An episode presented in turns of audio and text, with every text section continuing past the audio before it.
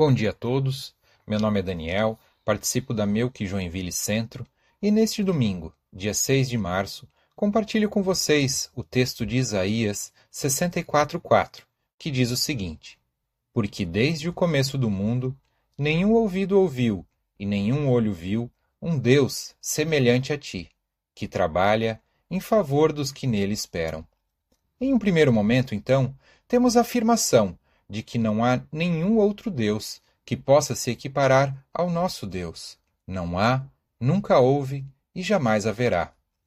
Por mais que o ser humano insista, a partir da sua mente fértil e de seu coração fraco, criar, imaginar e adorar outros deuses que não o nosso Senhor, é fato que nada se assemelha a ele.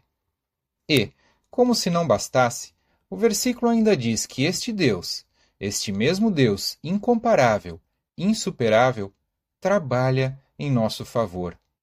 Trabalha em favor dos que nele esperam.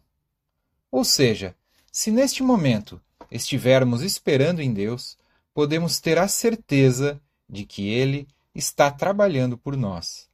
Irmãos, não é pouca coisa.